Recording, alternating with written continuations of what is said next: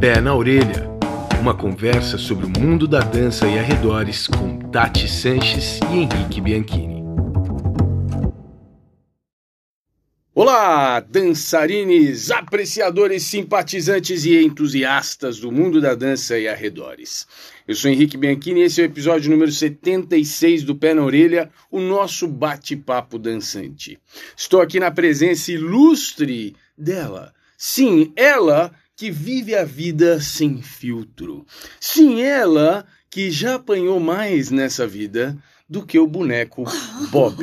Sensacional, seja bem-vinda, dona Tati Sanches! Mais uma vez com palmas orgânicas aqui para você. Já apanhou mais que o boneco Bob. Assim como o boneco Bob, toma uma porrada do lado de cá, volta, outra do lado de lá, já retoma postura, atitude. Né? Esse é um apelido moderno, né? O que? O... Porque se fosse da minha época era o João Bobo. João Bobo. Lembra, gente? Não, não lembra, né? Porque nosso público é jovem, a maioria. Sim, sim. Mas a sim. versão antiga do boneco Bob é o João Bobo. O João Bobo, a gente não descia o sarrafo nele desse jeito, né? Ah, as crianças sim, né? Brincavam, ele bate pra lá pra ele bater e voltar. Aí ele bate e volta, aí você bate de novo, ele bate e volta, ele volta, fica sempre em pé de novo. Então é isso. Muito obrigada, adorei esse apelido. Ele, no caso, você, que é o meu fiel escudeiro Oh, entendi, gostei. de perrengues. Sensacional. Adorei. Muito obrigado. De nada. Fico feliz. Coitado desse moço, gente. Bom, nós estamos aqui falando sobre tomar porrada.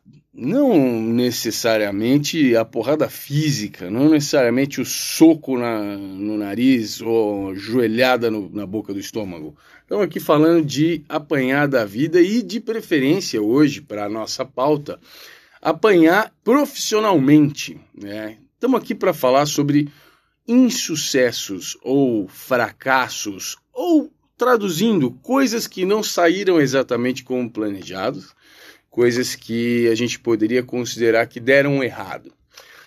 Para quê? Para que que a gente vai falar sobre isso, né? Exatamente aquilo que as pessoas não fazem é falar sobre esse tipo de coisa. E é aí que está justamente o valor dessa conversa. Bom, é sabido, isso não é novidade para ninguém, né, Tati, que redes sociais funcionam, em sua grande maioria das vezes, como espaços onde as pessoas promovem aquelas coisas que deram certo, as coisas que são entendidas como bonitas, que são entendidas como melhores, positivas, é, aquilo que faz com que o mundo olhe para você entendendo que você vive uma vida de, de sucesso, de conquistas, de coisas boas, enfim. As redes sociais servem como um lugar para expor a vida que nós gostaríamos de ter 100% do tempo, ou aquela vida que nós gostaríamos que as pessoas pensassem que nós vivemos. Eu falo que nós, e no fundo, assim, eu tenho uma sensação de que eu não deveria me incluir nisso, porque, cara, eu não faço esse tipo de coisa. Mas a verdade é que sim, eu também estou no meio desse bololô. As coisas que eu coloco nas redes sociais raramente contam com a maior parte da minha vida, que são os projetos que são largados no meio do caminho, que são as coisas que eu, às quais eu dou início e não termino, ou aquelas que eu tento terminar, mas o mundo não deixa porque foram mal planejadas ou porque foram mal, sei lá, executadas. Todas as, a maior parte das coisas com as quais eu interajo na minha vida são coisas que não vão parar nas redes sociais. E no meu caso, eu não estou falando só das minhas coisas pessoais, tá? eu não coloco coisa pessoal nas redes sociais, mas eu estou falando profissionalmente. A maior parte das coisas com as quais eu interajo não vão parar nas redes sociais. Por quê? não fazem, não, não cumprem os pré-requisitos que normalmente esse, esse contexto, esse ambiente né, das redes sociais nos impõe. Ou seja, os parâmetros do sucesso. Você se coloca também dentro desse grupo, Tati? Não tem como a gente não se colocar nesse grupo. É verdade. É muito difícil a gente não se colocar nesse grupo. Estamos no mundo, né? A gente pode até ter opiniões sobre, mas é muito difícil. Você estava falando e eu já estava aqui pensando assim, como sempre, né? Durante o pé na orelha eu fico tendo ideias. Uhum. É, eu estava aqui pensando, será que eu consigo gerar uma série de posts que eu sempre vou colocar no, no carrossel o primeiro o que deu certo, mas no segundo eu tenho que sempre colocar alguma coisa que deu errado para aquilo dar certo. Ah, legal, legal. Né? Que é uma forma. Então, eu acho que sim. Enfim, eu acho que a gente é, é parte disso tudo. Já estou fazendo uma série de reflexões aqui sobre os porquês, porque tem a questão da rede social, mas eu acho que tem outras questões também que às vezes fazem a gente falar mais do sucesso. Sim, sem dúvida. Né? Eu acho que tem uma, uma série de coisas. Eu tô anotando aqui e a gente vai falando. Bom, é o seguinte, a, e, esse episódio vai aqui já estamos num misto entre introdução e papo de hoje, então vamos fazer o seguinte, vamos assumir isso e passar para frente. Vamos, nossa, vamos. Porque eu só quero falar uma coisa aqui para você que está nos escutando. O plano para hoje é a gente discutir um pouco essa ideia, pensar, né? Pensar, pelo menos tentar aqui confabular um pouquinho, sem nenhum embasamento uh, oficial aí acadêmico, mas confabular um pouquinho sobre os motivos desse nosso comportamento, pensar um pouquinho sobre as consequências disso no nosso meio de atuação na dança e, Tati, principalmente, contarmos alguns fracassos nossos uhum. e ainda desafiarmos mais profissionais da dança pessoas para quem nós olhamos quando buscamos inspiração, pessoas que têm uma carreira de sucesso, e a gente vai desafiar algumas dessas pessoas a também compartilharem conosco alguns fracassos. Sensacional. Vocês se preparem. Muito bem. Vamos nessa.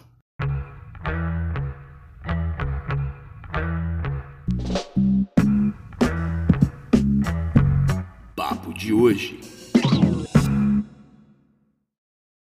Tati, acho que a primeira coisa que a gente deve já tirar da mesa é o seguinte: as redes sociais fazem muito bem, cumprem muito bem com esse papel da manutenção de uma imagem impecável. Elas cumprem muito bem com isso. Mas isso não foi inventado lá. Né? Uhum. Né? Sem dúvida, o ser humano tem uma grande tendência a contar para as outras pessoas principalmente quando o grupo para o qual você está contando é um grupo que certamente inclui pessoas que não são próximas, pessoas que não lidam com o seu cotidiano e principalmente pessoas que talvez uh, ofereçam para você algumas oportunidades de negócio, de trabalho, de, enfim, gerar renda e assim por diante. Então, nós temos como tendência é, essa ideia de contar apenas coisas que valorizem a nossa existência, que façam com que a, a nossa imagem seja melhor. Né? A gente vai se construindo dessa forma, no sentido de gerar e, gerar e manter uma imagem de sucesso, por todos os motivos, por vergonha daquilo que a gente acha que deu errado, por uma visão mais adiante no sentido de criar oportunidades de, de trabalho, de interação social e assim por diante. Uhum. Eu acho que tudo isso se resume há uma grande adaptação, assim, um grande, é, uma grande sensação que a gente tem lá dentro que tem responde à nossa necessidade, nossa busca por sobrevivência. Né? Acho que dá para embasar tudo isso muito lá atrás. Eu estou falando isso para tirar um pouco da culpa de, de, do Instagram, por exemplo. Uhum. É, não sair metendo pau, né? Só, só na rede social. Mesmo porque antes da rede social não era diferente. Exato. Porque né? tem gente que acha que isso é culpa da rede social mesmo. Tem muita gente que acha que isso é culpa da rede social. E antes não era assim? Pois é. E no, no jornal, né? Enfim. Jornal, revista? É que tem gente que não é da época de revista. O povo não lembra da revista Cara, será? É mesmo capricho. Entendeu? mesmo a revista Capricho para adolescente né? Ali só estavam as imagens boas das pessoas que estavam dando certo, que faziam as coisas bonitas, que a gente queria ser aquelas. Eu queria muito aparecer na revista Capricho, porque aquilo significava que, né? Tinha sucesso, que aquelas pessoas tinham felicidade plena, eram ricas, eram muito felizes, enfim. Mesma coisa, né? Eu acho que sempre as mídias, o que, o que leva as notícias, na verdade, não é? Sim. E sim. talvez quando a gente não viveu na era onde não tinha como levar notícias. Mas eu acredito que existe uma relação justamente com o que você disse, assim. Eu quero é o sentimento de pertencimento e isso vem com o ser humano mesmo, né? As questões relacionadas à necessidade de pertencer, de viver em grupo. Sim. Não existe muito viver individual. Então eu acho que existe, nossa, se eu quero pertencer a esse grupo, eu preciso mostrar que eu tenho a ver com ele. Então todas as coisas que fazem eu não ter a ver, eu vou esconder eu acho que é meio que esse caminho do, do pertencimento, junto com mecanismos como o ego, por exemplo, né, que formam o ser humano ali, mecanismos mais relacionados a, a questões Sim. psicológicas, assim. Mas é muito louco pensar, né? Se é uma adaptação que talvez tenha a ver com a ideia de pertencimento, seria uma arma poderosa compartilhar os insucessos ou o processo, né? Na verdade é isso, o processo, o processo, porque no processo, por tentativa e erro, a gente vai ter um monte de erros e um ou outro acerto, né? Então, se isso é comum para todo mundo, mesmo que em escalas maiores ou menores para pessoas diferentes, em níveis diferentes de evolução e de entendimento, enfim, mas se a única coisa que é certa é que todo mundo er-, erra, Tá todo mundo pertencendo ao mesmo grupo. Todo mundo pertence ao é. mesmo grupo. Se a gente compartilhasse mais dos nossos processos e contando com erros, insucessos, fracassos, desvios, talvez isso nos aproximasse mais. E nós temos bons exemplos disso sendo usado é, no mundo em geral. Por exemplo, se a gente pensar em um álbum musical, tá? Um álbum, seja lá de que artista for, um álbum musical. Esse álbum é a exposição de todos os sucessos, né? de tudo aquilo que deu certo em um processo longo, complexo, contando com um monte de trajetórias que você vai, não dá em nada, volta, bate com a cara na parede, desenrola, muda de opção. Um álbum musical é um resumo e uma exposição dos sucessos. Ah, Henrique, mas é isso. Você ia querer qual que é a outra opção se não for expor só os sucessos em um álbum? Bom, a gente conhece. Álbuns especiais, que são lançados principalmente em edições comemorativas, contam com as outras versões da gravação. Inclusive, muitos deles contam com as músicas que deram errado. Uhum. Contam com a música que no meio da gravação alguém, sei lá, o Paul McCartney lá no meio da gravação de uma música dos Beatles, para, para, para, para, pode voltar. Falando em Beatles, saiu recentemente, talvez devia até ser um Vai Lá Ver, meu, o documentário que conta, que mostra uma parte da gravação de um álbum importante dos Beatles, né? E mostra toda a parte de dentro do processo. E a gente é fanático por ver o processo. A gente ama ver essas pessoas que nós colocamos em, em grandes uh, pilares, assim, lá em cima tal, a gente adora ver essas pessoas aproximadas de nós. E o que é que nos aproxima? O que é que aproxima você, Tatiana, do Paul McCartney? O fato de que ele também passa por um processo até chegar a alguma coisa que deu certo. Uhum, uhum. É a vulnerabilidade, né, que está em todos. E a gente quer ver a vulnerabilidade daquelas pessoas que parecem não ter. A gente quer ver justamente para a gente se aproximar delas. É Exato. É justamente isso. Exato. É justamente. Você, você quando a gente estava conversando antes de gravar, você citou um case recente de uma forma assim extremamente inteligente de utilizar a falha, o fracasso, seja lá o que for, é, de, de, de uma colega nossa. Sim, a Fê, Fernanda Fiuza, nossa, já participou aqui do Pé na Orelha. Umas, mais uma sócia. É, algumas vezes. A Fernanda Fiuza, acho que muita gente conhece, né, que está nos escutando. E todo mundo deve, todo mundo já deve saber do que eu tô falando aqui, né? quem, quem segue redes sociais e segue a Fê. Que recentemente ela postou um vídeo onde ela tava fazendo um carão, fazendo um vídeo super pá. E de repente ela torce o pé e cai e faz uma cara de dor e dá um grito, enfim. E ela resolveu postar o vídeo, né? Que normalmente, tanto ela quanto a maioria de nós, falaria: vixe, deu errado, vai, vamos fazer outro. Ai, machucou o pé, outro dia a gente faz. E ela resolveu pegar esse material e postar. E ela falou para mim: Nossa, Tati, foi o, o, vídeo mais acessado meu até hoje, que incrível, né? Como é que pode? A gente faz tanta, tanto trabalho e no fim o que a gente cai é o que. Mas ela mesma chegou à conclusão disso, né? De Sim. que é justamente mostrar que ela também torce o pé, né? Mostrar a Fernanda sentindo dor, né? Porque não só ela torce o pé, mas a cara dela de dor. Eu assisti várias vezes, porque eu realmente demorei para entender que era verdade. Falei assim, não é, será possível que ela postou isso? Vamos ver. Aí eu voltava, daí eu dava zoom pra ver na cara dela se era uma cara de verdade ou de zoeirinha. Então, assim, aí todo mundo. Então foi um. Deve ter sido o vídeo que mais engajou, porque as pessoas provavelmente voltaram para ver mais de uma vez, não para ver a desgraça alheia, para ver se era isso mesmo. É verdade. Entendeu? Eu assumo que eu voltei várias vezes tentando entender se era isso mesmo. E aí, e aí você volta de novo e fala assim: Meu, aí você viu várias vezes e você viu que era de verdade.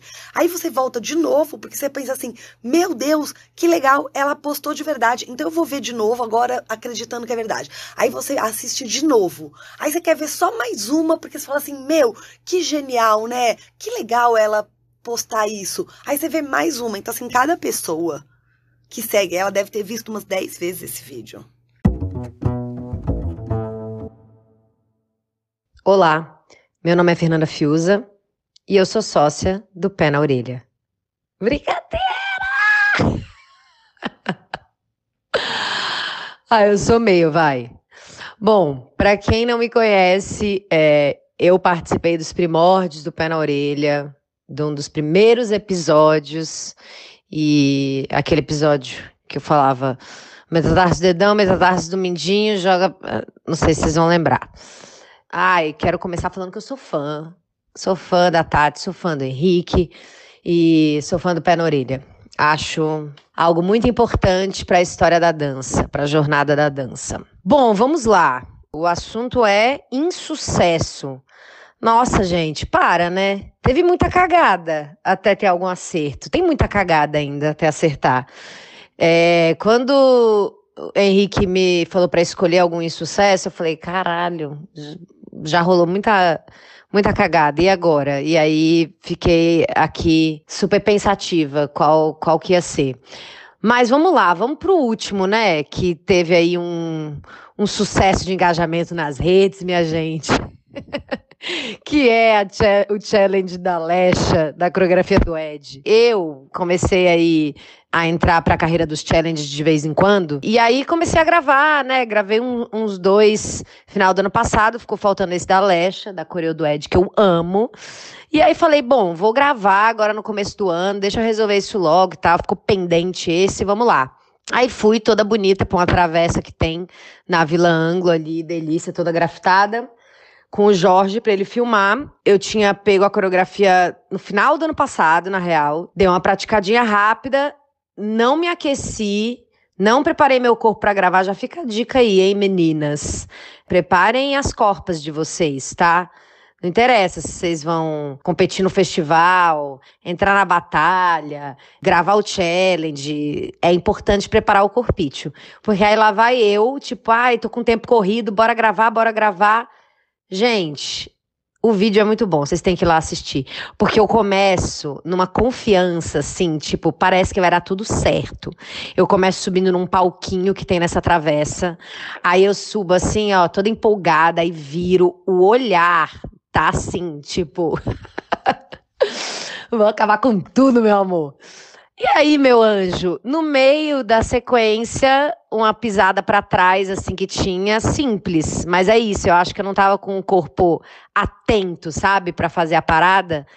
Aí eu virei meu pé e machuquei os ligamentos. Passo bem, já aviso desde já, já tô aqui subindo na minha laje, é, tudo certo, andando de bicicleta, mas assim na hora que eu caí, foi a dor, gente, a dor tão grande. E aí, tudo acabou ali, gente, naquele momento. Tudo mesmo, porque eu tinha um curso para dar à noite, tinha um monte de coisa na agenda para fazer, tive que cancelar um monte de coisa, e aí boto o pé no balde de gelo, e aí, não, eu saí carregada. Inclusive, até eu cogitei a possibilidade de chamar a Tati ou o Henrique, que eles moram num prédio ali perto, É, porque a dor. Não, aí vai vendo. É, gelo, gelo, pelo amor de Deus. Eu pedindo gelo, gelo. E aí o Jorge tentando correr para um boteco para pegar o gelo. E ele tava demorando e eu com aquela dor aguda. Mano, uma vizinha assim da frente, tava numa varanda dela, no segundo andar, assim no alto, tacou o saco de gelo para mim, assim. Foi caótica a situação. Foi uma decadência muito engraçada. Coloquei o gelo, aí o Jorge voltou e é isso, me carregou. Fui embora carregada, então assim termina a minha história desse challenge que acabou nesse insucesso. Porém, vamos lá, o plot twist. Meus amigos, não, posta, posta, porque você já se ferrou, agora também tem que tirar algum proveito disso, posta. Aí o Jorge fez a montagenzinha, que vocês vão lá conferir, arroba Fernando Fiusa. E aí, gatas, eu postei. E realmente, não é que o engajamento foi lá em cima? Por quê, gente? Por quê? Porque eu acho que as pessoas também estão carentes de coisas reais, né? De vida real. Foi lá, não conseguiu terminar o rolê, caiu, e aí fica aí a dica final: você precisa parar de cair. Obrigada, Tati Henrique, por mais um convite para participar do Pé na Orelha. E, e é isso, gente. Faz parte, faz parte. São alguns insucessos para ter um sucesso. Um beijo para todo mundo e um feliz, onde é que a gente está? 2022. Beijo. Eu, eu, eu lembro aqui, enquanto a gente estava falando, eu lembrei de duas pessoas que em redes sociais, não raro, postam vídeos, compilações de suas falhas. São pessoas que lidam com, com movimentos complexos, é, virtuosos, assim. Um deles é um cara chamado Jemba Sands. Depois eu coloco até lá na, na, na descrição. Jemba Sands é um cara incrível que faz acrobacias, enfim. Um cara parece um stuntman, assim, um, um dublê. E ele tem e no, acho que, na verdade, eu acho que tem mais vídeo dele errando as coisas do que acertando. E é interessantíssimo, assim, é muito motivante ver ele errando, porque os acertos são muito absurdos. Quando você vê o vídeo do acerto, é sobre-humano. Mas uhum. aí você vê o processo e ao invés de você pensar assim, ah, então assim, ele não é tão bom assim, na verdade. Você pensa o contrário, você pensa assim, cara, para chegar nisso, o cara se colocou nessa situação de risco por muitas vezes. Uhum. Esse resultado dele não é gratuito. Isso não é sorte, isso não é talento, isso é esforço. Mano, eu nunca conseguiria ser esse cara, porque eu não tenho esse nível de envolvimento com o que ele faz. O cara é aplicadíssimo, é um outro estágio. Né? Você sabe que sempre que eu vejo gente fazendo coisa virtuosa, por exemplo, eu penso, quanto tempo demorou, né? Quanto tempo demorou para a pessoa fazer isso? Quantas vezes ela ficou fazendo? Tipo o Diogo Granato, por exemplo. Sim. Quantas vezes ele fez esse movimento para daí ele conseguir? Ixi, tem várias coisas que não deram certo. Tem várias pesquisas que eu tive que parar porque não tinha onde apresentar, nenhum SESC comprava, nenhum edital aceitava. Parecia que eram pesquisas, não sei, renegadas pelos curadores e bancas, né? Isso muitas vezes acontecendo. O contrário também, né? Às vezes está com uma coisa quase pronta e o grupo entra numa confusão e aí você tem que transformar e recriar aquilo que aconteceu. São diferentes pressões que surgem e às vezes, de alguma forma, são pressões sensoras e pesquisas são são dispensadas ou transformadas, né?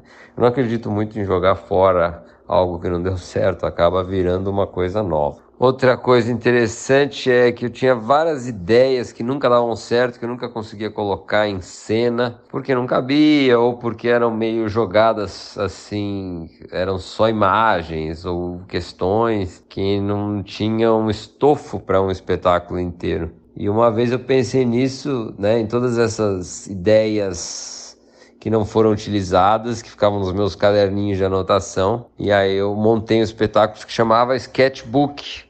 E o sketchbook era simplesmente isso, era uma junção de todas as ideias que ficaram para trás, que ficaram presas nos livros de rascunhos, nos sketchbooks. Cara, tem muitas vezes, se você chegar para algumas dessas pessoas e, e perguntar sobre o processo, muitas vezes você vai ouvir, é, você vai ouvir falas inconsistentes. Gente que fala que, tipo, mano, tipo, você tem que acreditar, é só o amor, tipo, foca e, e mira pra frente isso. e vai. E, cara, não é isso, não Essa é assim. Pessoa tá vivendo um, uma, uma ilusão, imagem de. Né? Não, e uma imagem de rede social entendeu? Ó, é só respirar que você faz. É, e não exato. é, e não é, justamente. Mas isso é uma imagem construída, faz parte Sim. da construção de uma imagem, né? Exato. Porque à medida que eu não conto para você os meus caminhos e digo para você que é só respirar, ah, para ter uma escola de dança de 23 anos é só acreditar. Puta merda. É, eu basicamente tô querendo não te contar nada e dizer que eu sou um extraterrestre, que é um, uma coisa que a gente costuma achar. Sim. As pessoas que são muito talentosas em alguma coisa, seja física, ou seja intelectual, empreendedora, a gente fica sempre falando assim, e eu escuto às vezes falar isso de mim, não tô me gabando, porque eu, eu sou totalmente contra isso que falam. Quando falam, ah, ah, mas isso é você, né, Tati? Isso é você, é que você consegue fazer um monte de coisa por dia. É porque você é assim. Eu não sou diferente de nada. Eu não sou, e se você quiser, eu conto os meus esforços para você. Sim. Então, assim, eu, eu, não, eu, não, eu não fico feliz. Eu até me ofendo quando falam que eu sou assim, como se eu tivesse nascido muito especial. Porque quase tira os meus esforços Sim. do caminho. Mas tem gente que gosta de ter a imagem de que nasceu muito especial, né? Sim. Tipo, ninguém vai conseguir fazer o que eu faço. Então eu vou inventar que é só respirar, as pessoas vão ficar tentando respirar, enquanto elas tentam respirar, eu tô já mais três níveis adiante. Porque Exato. eu não ensinei um passo do meu processo. Já seria um outro papo aí, né? Como sempre, a gente vai filosofando. Mas não só da dança física a gente está falando aqui. Né? A Tati abriu aqui um, um parêntese sobre a, a versão empreendedora, administradora dela. Esse é um outro lado, né? Que a gente na dança Uh, a gente costuma lidar aí com uma visão nas redes sociais em que a maior parte das pessoas são pessoas de sucesso profissional, mesmo quando não estão dançando. São sempre pessoas que estão no topo da cadeia alimentar. Né? Então você repare as roupas que as pessoas usam quando elas aparecem em imagens nas redes sociais, os contextos, os ambientes em que elas estão, sempre rodeadas de, de gente que, que as ama, enfim, fazendo toda a massa de admiração, ou tá lá na mesa de jurados, né, junto a outros profissionais de gabarito, ou enfim, são situações sempre de muito prestígio. Mais uma vez, quero lembrar, é claro que é assim. Né? Qual seria o oposto disso? É super difícil imaginar um outro jeito. Tipo, a pessoa, sei lá, vai postar uma foto dela caminhando, indo para o bandejão para pegar comer um negócio ali. Né? É muito difícil pensar ela colocando uma foto dela no busão, indo para dar aula lá no, no evento, não sei da onde. É, essas coisas raramente aparecem. Então, acaba que, por parecer mais vantajoso, a gente resume a exposição que a gente tem só a esses momentos icônicos e cheios de símbolos, né? São símbolos de sucesso e tal. Agora, fazendo isso, cumprindo com esse papel completamente esperado, a gente deixa de fazer coisas muito boas pelo cenário. E a imagem que vai sendo passada adiante é uma imagem ilusória. Isso, para o mercado todo, é problemático. Isso traz consequências ruins, tanto para quem trabalha lá como professor jurado, seja um profissional que for, tanto para quem organiza evento. Né? Se as pessoas não sabem que isso é uma realidade, talvez isso não se transforme para alguma melhoria e as pessoas uhum. não se preparem para isso quando vão trabalhar lá. É, simplesmente não é real. Não é real e trabalhar com a ilusão nunca é uma boa opção. Eu acho que faz todo sentido e ainda acho que as pessoas continuariam, mesmo entendendo que não é bom, não postando os perrengues, porque também aí entra uma, entram, podem entrar, por exemplo, nesse caso, questões de ética, né? Tipo, eu tô no festival que o Henrique me chamou. Nossa, esse hotel aqui, a cama tá fogo, hein? Não tá legal. Sim. Puta, essa comida aqui que o Henrique deu pra comer, é, tá louco. Não, não teria como falar. E, e todo mundo sabe que eu tô no Festival do Henrique, mesmo que eu não diga o nome do Henrique. Sim. Então, é provável que a gente não, não poste os perrengues, É verdade. né? Às vezes o perrengue é tanto que a gente não posta é nada. Mas não vai postar uma como se tivesse num hotel cinco estrelas. Aí a gente fica em silêncio, sinal que o perrengue tá grande, né? Quando tem alguma coisa boa, a gente posta alguma coisa boa e o perrengue não. Então, assim, às vezes não é só para só mostrar o sucesso, mas também por questões de ética.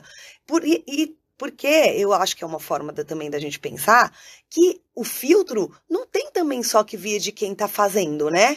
Sim. A pessoa só posta o sucesso. Se quem tá olhando a rede social tem consciência de que ali provavelmente só estão, porque as pessoas têm consciência, mas uma consciência meio superficial. Se eu, se eu tenho consciência de que, óbvio, que o cara vai num evento ele não vai postar o perrengue pra ele não, também não ser antiético com o outro. Se eu tenho consciência, quando eu olho o, entre aspas, sucesso dessa pessoa, Sim.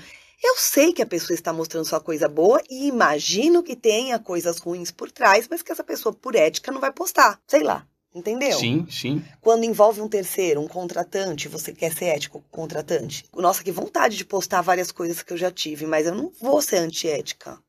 Eu Sim. transformo o quê? O que eu, a gente que tem acesso à mídia, a podcast, a estar aqui falando, a gente pega aquela vontade de postar e transforma o quê? Numa fala, num, num podcast sem dar nomes, né? Sim. num post que lá na frente cita o assunto de uma forma genérica, sem dar nomes a ninguém.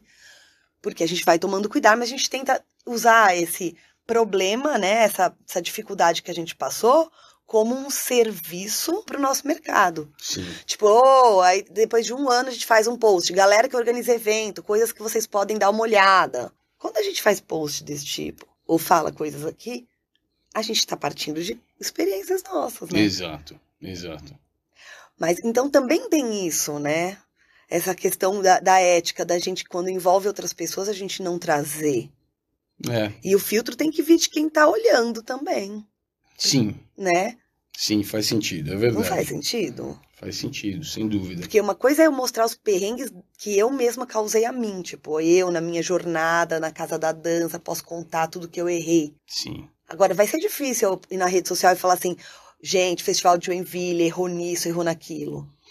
Ai, seria lindo, maravilhoso. Seria lindo, maravilhoso. Só que é isso. Eu, eu, é, as minhas questões éticas, né? As minhas questões, a, a minha questão ética, né? Meu ponto de vista Não, não ético funciona. me impede não de fazer funciona. isso. Não, não funciona dessa forma.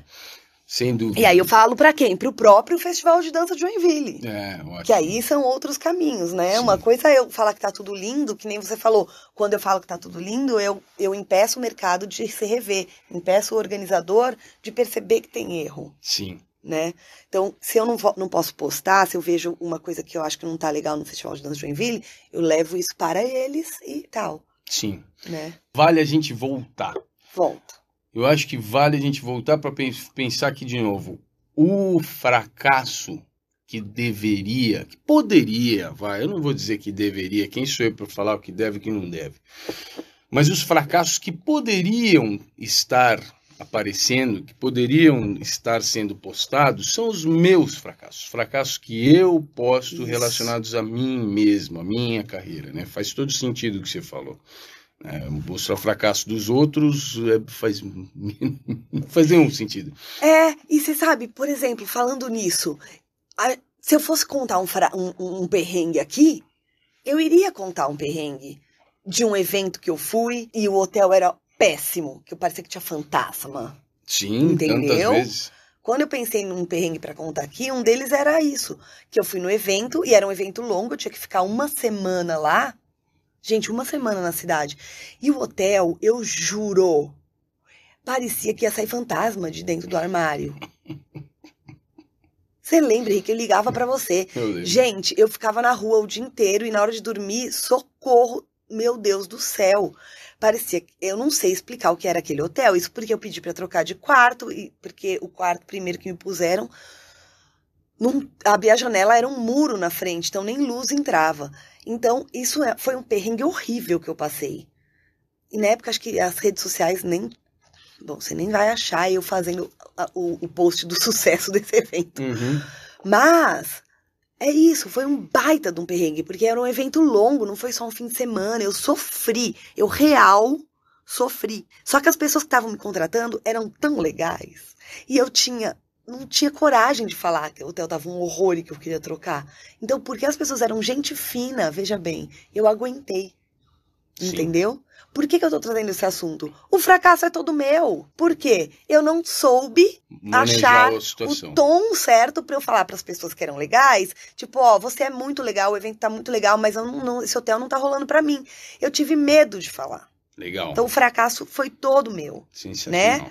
É, eu não coloco algumas regras quando eu vou ser contratada ali, olha, quero ficar num hotel pelo menos, sei lá, três estrelas, tal, porque é importante manter minha qualidade de sono para eu poder trabalhar bem, né? A gente acha que vai parecer metido, então a gente também não põe. Então, o fracasso é todo meu quando eu não consigo, como profissional, me impor, porque eu tenho medo de parecer que eu tô me achando. Ótimo. É um, é um ótimo exemplo de um fracasso pessoal, profissional, mas de- Uhum. incrível. E pessoal, né? Porque às vezes a gente tem vergonha de falar Sim. as coisas que são tão importantes pra gente. Sim, faz todo sentido. Olá, ouvintes do Pé na Orelha. Meu nome é Giovana Teixeira, sou de Brasília, sou dançarina e professora de dança, atuando na área das danças urbanas. Eu vim aqui contar de muitas vezes que a gente tem uma ideia que quando a gente pensa e a nossa cabeça parece assim algo muito legal, parece genial e que não tem como não dar certo. Isso já aconteceu comigo tentando lançar um curso especial, lançar por mim, sem parceria com academias nem nada um curso, um conjunto de aulas, um workshop, um aulão. E quando a gente para pra pensar, é assim, a coisa mais incrível do mundo. E aí, quando a gente tenta apresentar isso pras pessoas, acaba que elas não compram a ideia. Isso já aconteceu comigo, mais destacadamente, assim, em duas oportunidades. Onde eu formulei a ideia na minha cabeça e estava super completo, organizado. Parecia assim, certamente eu vou ter 100 pessoas interessadas. E aí, quando você tenta mandar para o seu público-alvo, acaba que eles não compram. E aí, um, um aprendizado que eu tirei disso, que até a minha mentora, Tati Sanches, me ajudou a perceber, foi a importância da construção. Né? Que às vezes a gente tem uma ideia que parece genial para nós, mas talvez as, a forma como é colocada, as outras pessoas não, enxerguem muito bem assim, e que é importante a gente construir tudo até chegar no ponto de tentar colocar uma ideia e que às vezes mesmo assim não não vai virar, não vai dar certo e que tá tudo bem. E a parte do estar tudo bem, eu aprendi com a Tati e tô aí todos os dias tentando colocar esse estar tudo bem em prática. Mais uma coisa que eu penso assim, né? Nós já geramos aqui em um episódio. Hum, eu vou ver já para você qual é. Episódio número 19, de 26 do- de agosto de 2019. Alguns de vocês não eram nem nascidos ainda. A gente já gerou uma crítica à ideia do Select Group, ou Selected Group. né? Você lembra que na época a Amanda Angel nos corrigiu e falou: olha, aqui o povo chama de Selected Group. Eu achei sensacional, nunca me esqueci disso. A gente gerou uma crítica a isso em algum momento. Desculpa, eu tenho vontade de rir. Ah, sensacional. Mas não é por causa do. É porque essa, essa tendência que a gente tem aqui de pegar termos que não são nomes de coisas. Uhum. São jeito de falar, tipo assim, vai, agora eu vou selecionar um grupo, né? Sim. E eu acho que é isso, É, sabe? o grupo dos selecionados aqui, É. as pessoas que eu selecionei, seu Selected É, Group. e alguém falou, alguém ouviu e entendeu Pronto. que isso é o nome de uma coisa, né? É. É, eu adoro. E a gente já gerou uma crítica aqui sobre isso e tal, enfim. Isso não é o assunto, mas eu quero falar que o Select Group, ou Selected Group, é, na verdade, uma consequência dessa nossa tendência, que não é das street dances, não é da dança e nem é das redes sociais, que é humana, essa Uhum. nossa tendência de valorizar aquilo que atingiu os parâmetros, aquilo que está próximo do que a gente poderia considerar como sucesso. Neste caso, valorizar isso, evidenciar isso e, eventualmente, em um mundo em que redes sociais têm o papel que têm, colocar este grupo seleto como exposição. Aquilo é a representação do processo todo que foi uma vivência de uma hora em que as pessoas não conseguiram acertar os passos, em que eu tive que parar a música e gerar correções, em que eu tive que falar com aquela pessoa individualmente, ou outra vez aqui com o grupo, que eu precisei arrumar uma perna que ninguém acertava, que eu tive que reformular minha coreografia porque eu percebi lá em tempo real que eu tinha feito merda, que a música deu errado uma hora e eu tive que chamar alguém para mexer no som, que não sei o que, que o figurino que eu tava usando para fazer o show da performance enroscou no brinco de argola enorme que eu tava usando e deu merda, tive que parar e estancar o sangue com um band-aid. Cara, o caos que foi o processo se resume à exposição de uma execução uh, impecável de uma coreografia. E, cara, eu não estou fazendo uma crítica aqui novamente, eu não vou entrar nesse assunto, mas eu quero dizer que isso é um símbolo. O Selected Group é um símbolo dessa nossa tendência, que é, de novo, anterior às redes sociais, mas que nunca foi tão bem, tão mal, nunca foi tão utilizada quanto é na nossa contemporaneidade. Né? Nós potencializamos isso de forma muito drástica. Então, a coreografia, né? a possibilidade de uma execução completamente, todo, todo mundo junto fazendo a mesma coisa, tal, daquele jeito eh, perfeito, enfim, é uma potencialização dessa ideia, de certa forma. Né? Então, assim, eu, eu, quero evidenciar que a gente lida com isso em âmbitos e em níveis extremamente sutis na nossa, na nossa profissão. Essas, sei lá, o balé clássico. Ah, o balé clássico, gente. Né? Enfim, poderia ir muito longe essa avaliação. Muito. Existe uma tendência agora, há alguns anos já, no meio empreendedor, que é a tendência de se contar todos os fracassos que as pessoas de sucesso tiveram. Existem muitos livros. Sim. E é uma tendência muito grande no mercado do empreendedorismo hoje fazer eventos para as pessoas irem lá no palco contarem seus fracassos. Sensacional. É, isso é super contemporâneo e vem do, do, dessa necessidade mesmo de mostrar para as pessoas que não são pessoas super especiais. E eu acho muito legal isso acontecer. Eu acho muito legal isso acontecer. Eu acho que eu, como empreendedora, já me apoiei e sigo me apoiando nesses casos dessas pessoas, sabe? Sim. Tipo, ai, ah, eu olho lá, o Starbucks. Nossa, que empresa, olha o cara que criou isso, o cara é genial. Ponto nasceu genial, era uma criancinha que já nasceu com uma coroinha de gênio na cabeça, brilhando. Não, né, meu? Quantas empresas ele faliu? Isso, então assim, aí você vai ver os casos, todas essas pessoas faliram muitas coisas, né? Eu falo para os meus mentorados, é, quantas pessoas fizeram live para uma, duas pessoas durante, tipo assim, eu, eu sempre falo do cara que falou que fez 200, agora já esqueci o número, gente. Ele falou, um perguntou pro outro, ô oh, não sei quem, quantas lives você já fez com pouca gente? Ele falou, eu fiz 200, por exemplo, um número tipo 200 e alguma coisa, 222 lives com no máximo três pessoas. E... Só que a gente tava na live do, desse cara que tinha tipo 5 mil. Então, parece mentira. Chama trabalho. Mas chama trabalho, né? Tudo, sempre parece mentira. Então, existe uma forma também de se confortar, de se confortar, né? E de não trabalhar a partir de, dessa visão de que eu não vou trabalhar porque eu não nasci com a coroinha da, hum. da, pessoa. Eu não vou abrir uma escola de dança porque a Tati abriu porque ela nasceu de um, veio de um outro planeta, né? Ou às Sim. vezes para as pessoas que olham empreendedores, eu não vou fazer aquilo porque aquela pessoa certamente só tem aquilo porque o pai dela deu o dinheiro para ela abrir a escola dela. Sim. E eu não tenho dinheiro, então eu não vou abrir. E ela é uma filhinha de papai ainda, ainda tem a crítica. não então, só eu não vou fazer, mas ela só fez isso. porque. É, então eu fico pensando, quantas pessoas me criticaram achando que eu era filhinha de papai e tinham vontade de ter uma escola, um estúdio de dança? Mas entenderam que eu só que elas não podem ter porque elas não são filhas de papai e eu ainda era um problema. Sendo que nunca foram descobrir se meu pai tinha dado um real para minha escola de dança. Sim, né? Sim. Então, é um assunto muito delicado, porque as pessoas usam também o sucesso das outras para entender que elas não vão fazer nada porque elas não são daquelas. Sim.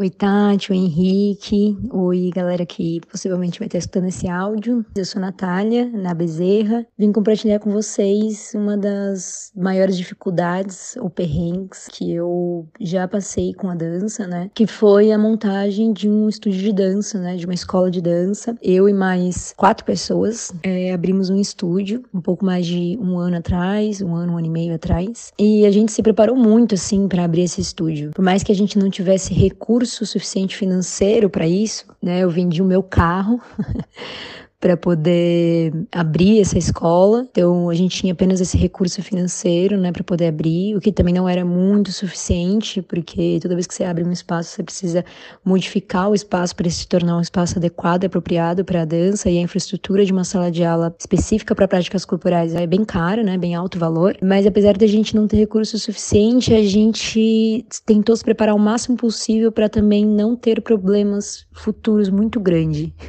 E acabou que por mais que a gente se preparasse tanto, a gente ainda assim enfrentou muita coisa, né? Então, eu cheguei a fazer a mentoria de gestão para escolas de dança da Tati, que foi uma mentoria excelente, né? Foram três dias intensos de muito aprendizado e isso evitou que a gente cometesse muitos erros iniciais. Aprender sobre gestão de, de espaços, mas principalmente entender um pouco mais sobre o mercado, né? E como a dança é vista aos olhos de um mercado capital, né? Vamos dizer assim, é, foi muito importante para mim, foi muito relevante isso virou muitas chaves, assim, em outros lugares para além do lugar do estúdio. E eu também fiz uma mentoria particular com a Laísa, que também desenvolve uma mentoria individual, que também foi uma mentoria é, muito importante, que fez a gente entender a parte mais burocrática, no sentido de, olha, este não é o momento de vocês contratarem tantos professores, entendeu? Ou este não é o momento de vocês fazerem isso, o momento é fazer isso, o ideal seria fazer aquilo. Essa análise, assim, bem individual, a gente pegou com a Laísa, mas também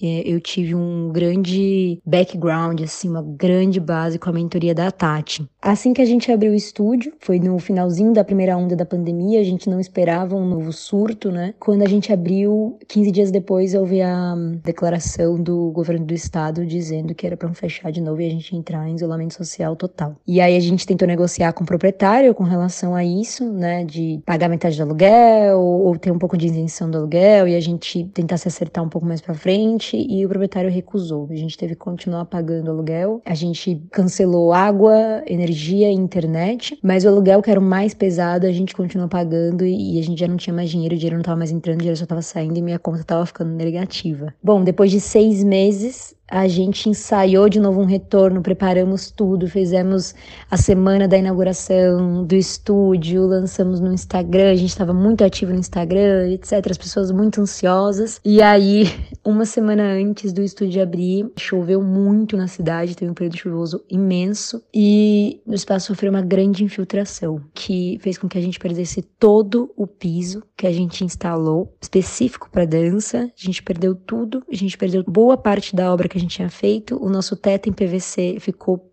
preto de quantidade de água que ele acumulou e a gente teve um prejuízo de 11 mil reais. E aí vocês podem imaginar que, enfim, eu, a gente nunca conseguiu recuperar. Né? A gente abriu campanha coletiva, a gente fez pequenas ações, a gente tirou o piso, colocou tatame de EVA, tentou fazer treino aberto, enfim.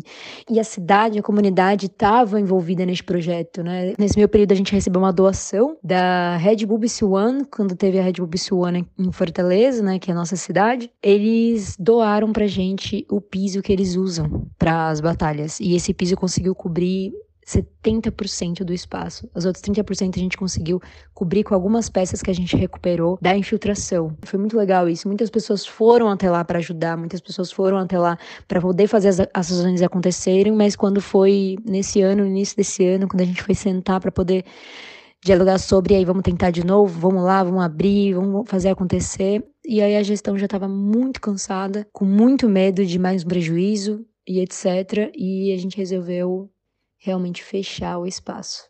Então, acho que esse foi o meu momento de maior dificuldade com relação à profissão. Era um grande sonho meu e dos, dos sócios, das sócias.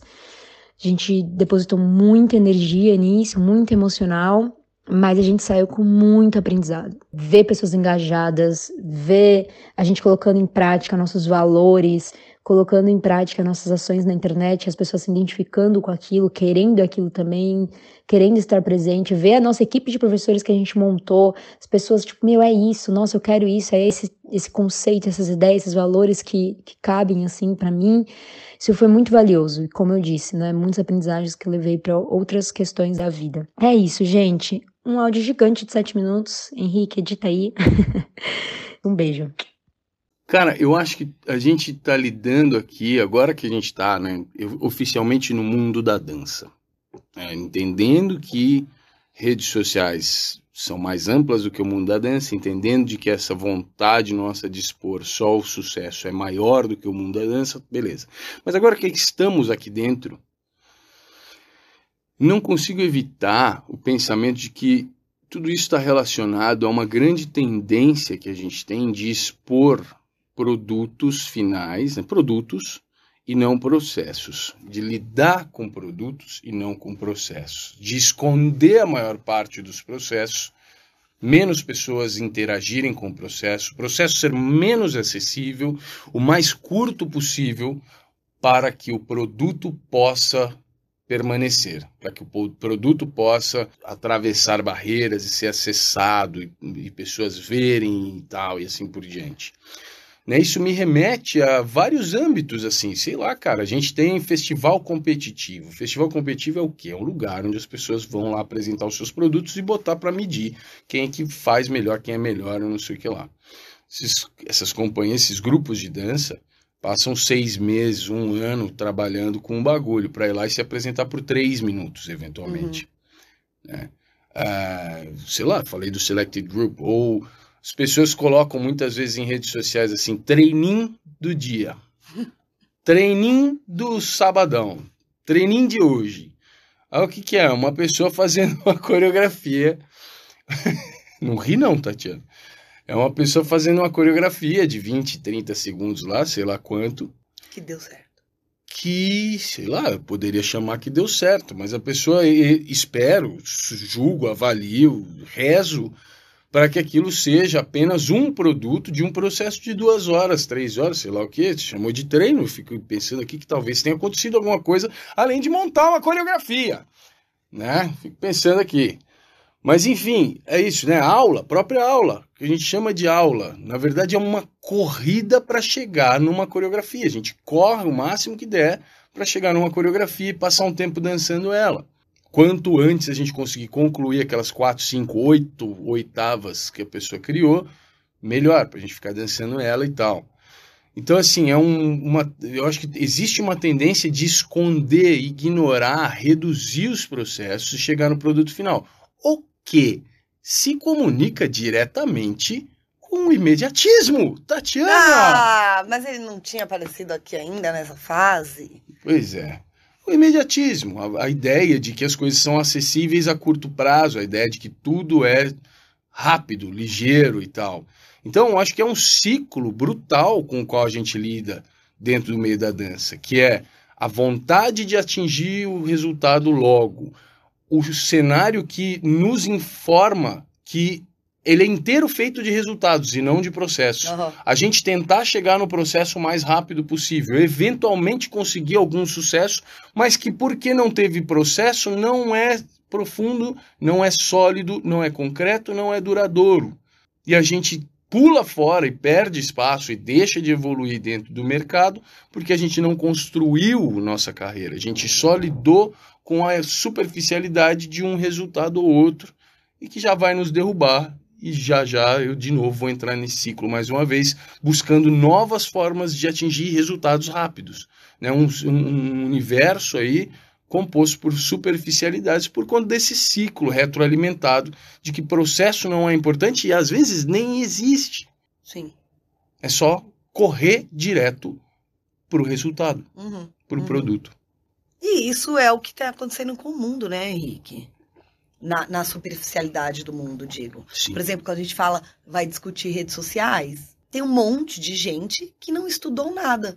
Vai lá e pega coisas que outros postaram e vai colocando. Exato, Lê um livro e esse um livro que a pessoa leu, a pessoa vai tirando frases e dá ali dois meses de post.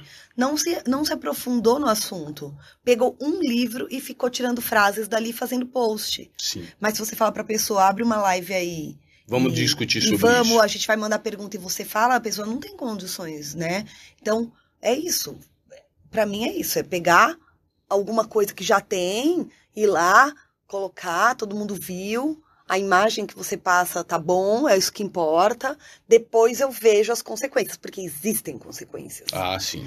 né, esse imediatismo, na hora, de fato a palavra diz, imediatamente ali, pode, vamos dizer, né, Pode gerar satisfazer alguém, satisfazer o público, satisfazer você. Mas isso gera um problema lá na frente, né? Para você e para o público, para o meio. Exatamente. Então, quando as minhas discussões sobre carreira, por exemplo, vão parar num lugar assim, tipo, meu, o que eu faço aqui é um problema para o meu futuro, para minha carreira e é um problema para o meu mercado, o próprio Sim. mercado no qual eu atuo, né?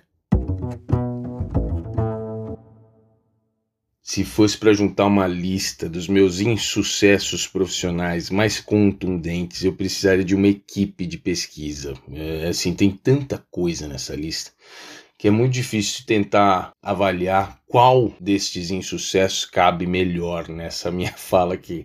Mas escolhi, eu escolhi um que dói muito até hoje, me deixa chateado. Lá em 2017, eu tive uma ideia e desenvolvi essa ideia junto com a minha companheira de vida e de trabalho, Tati Sanches, no que ficou e se tornou um site chamado Dança em Mapa. 2017 não faz tanto tempo assim, mas olhando para trás, dá a impressão que isso aconteceu uma eternidade lá para o passado. O Dance Mapa era a resolução, era a materialização virtual de um plano, de uma ideia, de uma vontade, a percepção de uma necessidade gigantesca que se apresentou tanto para mim quanto para a Tati, que era o acesso a dados sobre o mercado da dança brasileiro. Convido você a parar para pensar sobre essa ideia, né? Quanto se sabe efetivamente sobre o mercado, para além das experiências pessoais, individuais, subjetivas, para além dos chutes e das avaliações mais eh, criativas, né? mas nada diretas, nada concretas, nada científicas. Então a gente tem muito pouco no que a gente pode se apoiar para tomar decisões. Pois bem, a gente decidiu gerar um site que oferecia serviços incríveis e em troca desses serviços coletava informações sobre eventos de dança. Isso era só a ponta do iceberg, porque esse site, esse projeto, esses serviços iriam se ampliar gigantescamente. A gente iria, nos nossos planos, atingir proporções estratosféricas. Pois bem, deu tudo errado.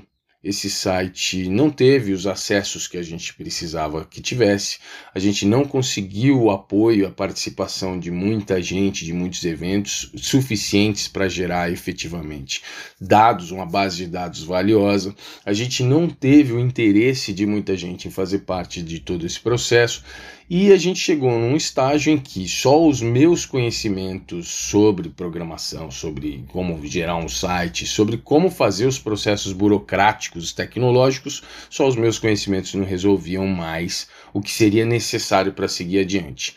A gente não tinha verba para investir e trazer pessoas para complementarem essas nossas lacunas de conhecimentos e habilidades. O site ficou estagnado e toda aquela ideia gargantuana que a gente tinha em mente, tudo aquilo que a gente havia planejado e considerava assim de um valor gigantesco, teve que ser engavetado. E assim está até hoje. O Dança em Mapa não existe mais, só existe nos nossos planos, nas nossas ideias e nas nossas percepções mais saudosas de projeções para um mundo da dança ainda mais organizado e amplo. Triste, né?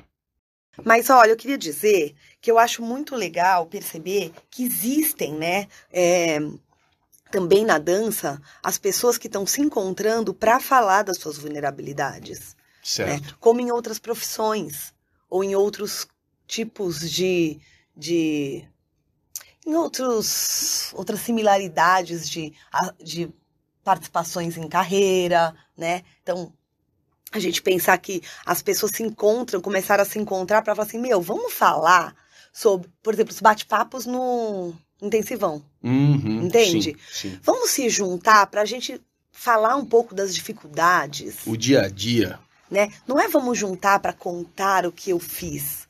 É vamos, vamos trazer fatos, vamos discutir, vamos trazer as nossas dores. Então, eu percebi que nos bate-papos do Intensivão, por exemplo, os que eu mediei, que foram os do jazz, dança contemporânea, não foram as, as street dances. Todas as conversas foram, e não fui eu, eu mediei. Quando a gente media, a gente não dá o assunto, a gente fica ali Sim. só vendo se não vai ficar, tipo, muito redundante, né? Ou sair total, falar de compras no shopping. Enfim, todas as conversas foram para uma mesma ideia de trazer as dores. Sim. Aí um traz, o outro fala: Meu Deus, que bom que você falou disso, porque eu nunca posso falar disso. Aí o outro, nossa, então eu vou contar um caso. Caramba, você também sofreu com isso? Né? Então, esse- essas pequenas oportunidades das pessoas se juntarem para falar dos seus perrengues, elas são extremamente necessárias Sim. Né? As pessoas que vêm na minha mentoria, se elas vêm na minha mentoria, elas estão assumindo as suas dificuldades. E elas se juntam num grupo de outras 10 pessoas para dizer assim: a minha fragilidade é essa, eu não consigo fazer tal coisa. Alguém me ajude, Sim. não é? São pessoas que assumem. Porque vocês sabem que quando eu fui abrir a mentoria em grupo, a minha grande questão, assim, o meu grande medo, Henrique, era as pessoas não quererem ir em grupo. Hum, sim. Porque ali elas teriam que assumir que elas não são a- o sucesso da internet, Sim. né? E Enquanto ali na. É. vida real você não consegue sustentar aquilo se não for concreto. Exato, porque vai ter outras 10, 12 pessoas ali que já, de repente, já te seguem e já achavam que você era a- Alguma coisa. a estre... o sucesso puro, sem perrengue, que você já era fora Sim. de série. E aí você vai ter que assumir para aquelas pessoas que não é bem assim. Que tá difícil, ou que você não tá gostando, você não tá feliz. E agora? E eu falei, acho que de repente ninguém vai na de grupo, né? Vão querer tudo individual pra contar escondidinho pra mim. E não, as pessoas foram em grupo. Inclusive, eu tive casos de pessoas que aparentemente nas redes sociais estavam estourando e, na verdade, vieram trazer o fato de que aquele estouro da rede social não fazia sentido ou não estava dando dinheiro. Então, e aí as pessoas da mentoria falam assim: jura? Tava crente que você tava ganhando muito dinheiro com esse projeto. E a pessoa, não, não só não tô ganhando dinheiro, como não tô entendendo o que, que eu tô fazendo e eu me perdi. Sim. Né? Então é assum- assumir um pouco suas fragilidades, é, é uma necessidade. Bom, vamos falar de mim agora, né? Então, eu poderia falar de um livro que eu comecei a escrever, depois eu desencanei, ficou pela metade, agora não faz mais sentido eu continuar, então nunca publiquei. Poderia falar da Casa da Dança, que eu abri uma unidade sem fazer pesquisa direitinho e no fim deu errado, eu tive que fechar. Mas eu vou falar aqui de um curso. Um curso que durante a pandemia eu lancei e foi tipo um fiasco total, sério depois de muitas edições do meu curso de didática, dinâmica e comunicação, depois de ter feito várias, muitas edições presenciais e durante a pandemia muitas edições virtuais, vistas e revistas, adicionando máscara, adicionando virtual e tal. E nessas edições, tendo pessoas que não são da dança, eu falei, bom, acho que agora eu posso fazer um curso de comunicação e dinâmica para pessoas que não são da dança, porque as pessoas que fizeram falaram super bem, disseram que iam indicar. Então vai ser demais, porque eu vou lançar, as pessoas vão indicar, né? Se cada pessoa indicar, já tem um grupo de 10, maravilhoso. Aí fiz tudo, nossa, pensei o design do flyer, decidi tudo, fiquei muito empolgada. E o que aconteceu? Não tive nem uma inscrição. Pensa zero, zero inscrições. Foi isso que aconteceu. E o que, que a gente aprende com isso, né? O que, que eu aprendi, na verdade, eu já sabia, né? Eu ignorei coisas que eu ensino para os meus mentorados que eu sei. Eu só ignorei porque eu sou ansiosa. Não dá para você contar um público de 20. Para você ter 10, você precisa conseguir antes atingir com suas propagandas, com seus posts ou com a sua ação mesmo, que seja presencial, mil. Preciso atingir mil para eu ter 10 né? Não adianta eu querer falar com um público que não é da dança, que nunca me viu, e porque eu tenho, sei lá, 20 pessoas que podem me indicar, eu vou ter os 10 alunos. Não é assim que funciona. A gente precisa ter paciência, segurar a ansiedade, que é uma coisa que eu tenho dificuldade, apesar de eu ter conhecimento. Fica aqui então meu causo, um beijo. Me lembrou aqui da, da Brené Brown, né, que fala muito sobre vulnerabilidade e tal. Era meu vai lá ver, mas não Não, não, vou, não, vou, Não, não vamos nem entrar nesse falar. assunto, deixa quieto. Eu, eu fiquei aqui pensando, né, que. Cara, que valor que tem a gente conseguir olhar em volta e perceber essas fragilidades, as- os tropeços, né, as incertezas, as pessoas que você admira, né? Se eu conseguir ouvir dessa pessoa, assim, cara, eu não sei. Pô, não sei, não faço ideia. Quanto isso é valioso se ouvir a pessoa que você admira falando que não sabe, né? Ou que, ou que errou, coisas que são básicas na nossa existência. Ninguém acerta mais do que erra no, no montante da existência. Todos nós erramos mais para poder acertar às vezes, Uhum. né? Uhum. Então, quão importante a gente lidar com essa humanidade, nessa qualidade humana. A gente costuma falar sobre humanidade no sentido de ser de- da piedade, de empatia. Eu acho que não, não é isso, não é qualidade humana, não. Que qualidade humana é o erro, é o acerto pelo erro, o acerto pelos erros Uhum, uhum. um acerto para muitos erros. Né? Isso é qualidade humana, é assim que a gente funciona. Então, não há nada mais que mais possa nos unir, nos sentir como pertencentes a grupos maiores do que lidar com essa nossa intersecção. A intersecção da incerteza, do não saber, do erro, do tropeço, do teste. Sim, e você sabe que eu acho que tem uma outra fragilidade que eu acho que as pessoas tinham que assumir, sei lá, aonde aparece, nas redes sociais, no caso, ou na vida. Que sabe qual é, Henrique? Que tá sem dinheiro, meu. Ah, sim. Porque tem muitas pessoas que, que aparecem nas redes sociais, que é a nossa forma de ver a vida das pessoas hoje, tá? Mas certo. pode ser na vida real também. Dando a entender de que estão cheios da grana. Sim, Isso para o mercado, pensando na dança, que é onde a gente atua, é um problema, Henrique. sim. Eu olho X pessoa e falo assim: meu, esta pessoa tá ganhando muito dinheiro. E por que, que eu não ganho nada? Sim, sim. Esse cara tá cheio da grana. E por que, que eu não ganho nada? E aí tem os, os mestres de Instagram lá que ensinam as pessoas a ter suas contas e serem famosos e vender curso. Tem uns que dizem: você tem que postar sua foto na- no hotel cinco estrelas para que as pessoas vejam que o que você fez deu certo e aí elas comprem seu curso. E aí você pega todas as suas economias e vai no hotel cinco estrelas para fingir que você tem dinheiro sobrando para ir passar final de semana no hotel cinco estrelas, porque o cara da internet falou para você fingir para você postar seu sucesso no hotel cinco estrelas. Mas você só pode postar cinco estrelas depois que você tiver dinheiro suficiente. E para mim isso é a mesma coisa do tênis de dois mil reais que a galera bota no pé. É. Eu acho que você só pode pôr no seu pé um tênis de dois mil reais para ir no, no evento quando dois mil reais estiverem sobrando na, na sua conta e você pagou a pensão que você tem que pagar dos seus filhos e você pagou as contas que você tinha que pagar. Faz sentido o que eu tô falando? Sim, sem dúvida. Porque eu conheço casos na, na, na história da dança de gente que não pagava a pensão de filho, mas estava com o tênis de dois mil reais no pé.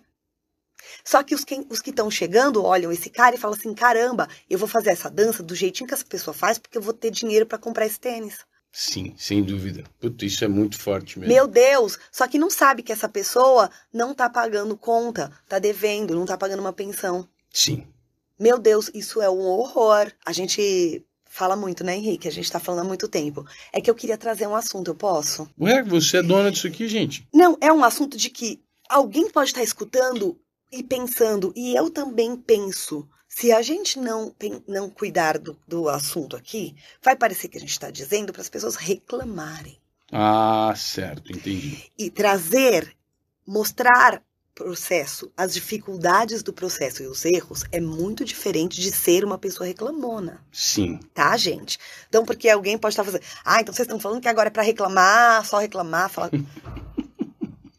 reclamar é uma postura de se colocar na posição de, de sofredor, como é que fala? De vítima. De vítima. Não é disso que estamos falando.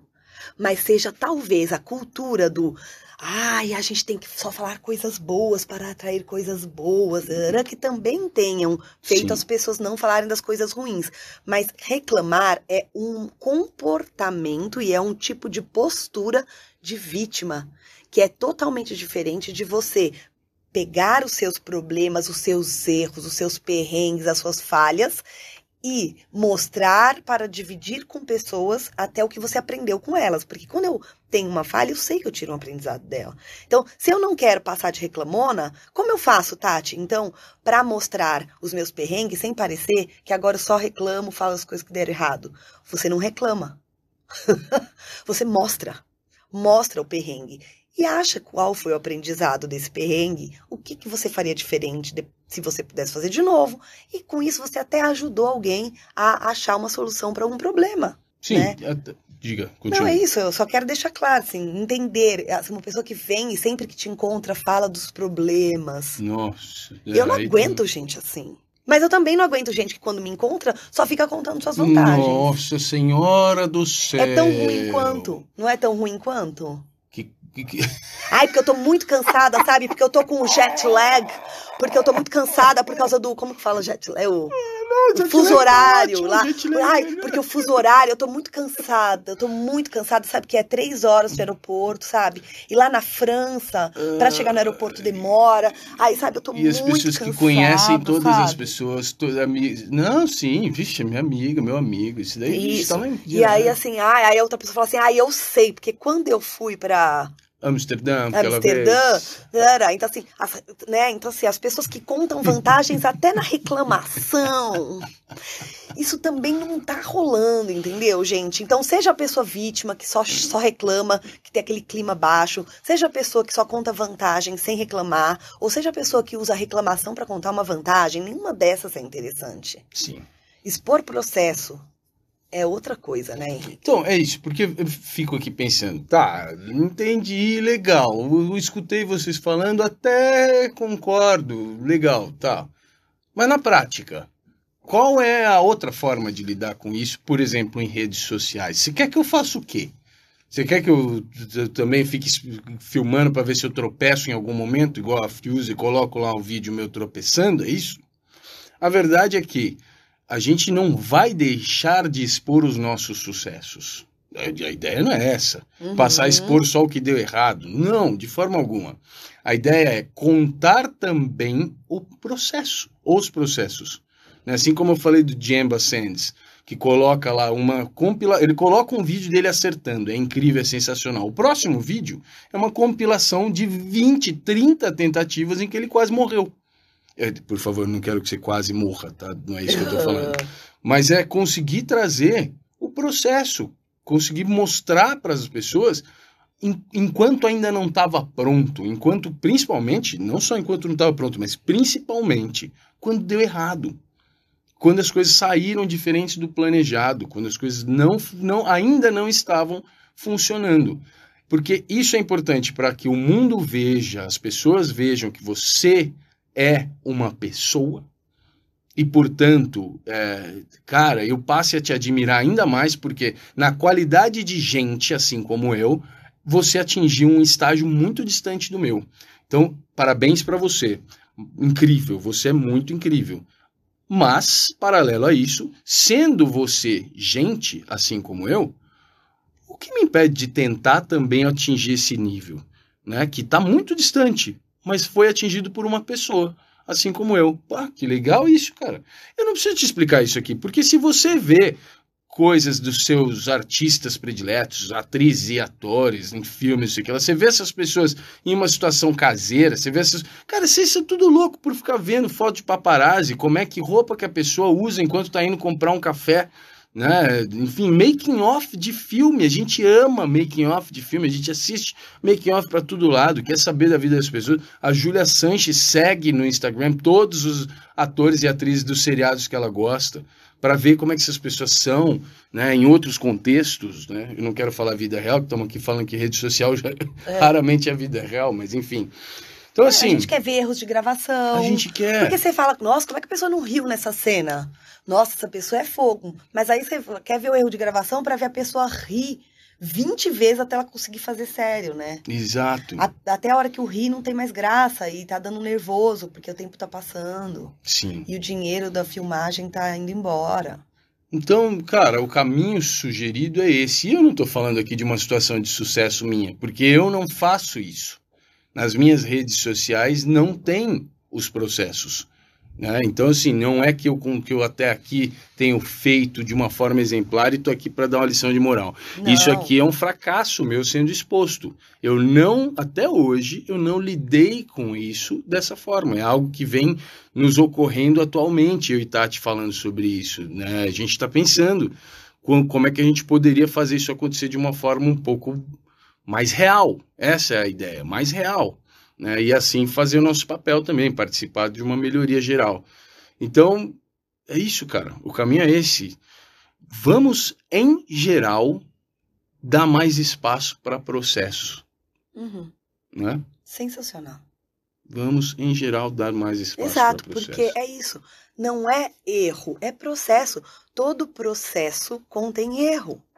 Tudo que a gente faz pautado em tentativa e erro. Sim. Não existe tem, é, acertar de cara. Pra Ah. nada, pra absolutamente nada. Nem quando a gente vai aprender a andar, que a gente é criança. Né? Que a gente é o bebezinho que vai começar a andar. É tentativa e erro. Tenta, erra, percebe, re- revê, faz de novo. Tenta. O processo é feito de tentativa e erro. Sim. Duvido que exista o processo que seja acerto, acerto, acerto, acerto. Duvido. Sim. Então não sejamos os reclamões, mas sejamos as pessoas que ajudam outras pessoas a perceber que o processo é feito de tentativa e erro. Sensacional. E acerto também.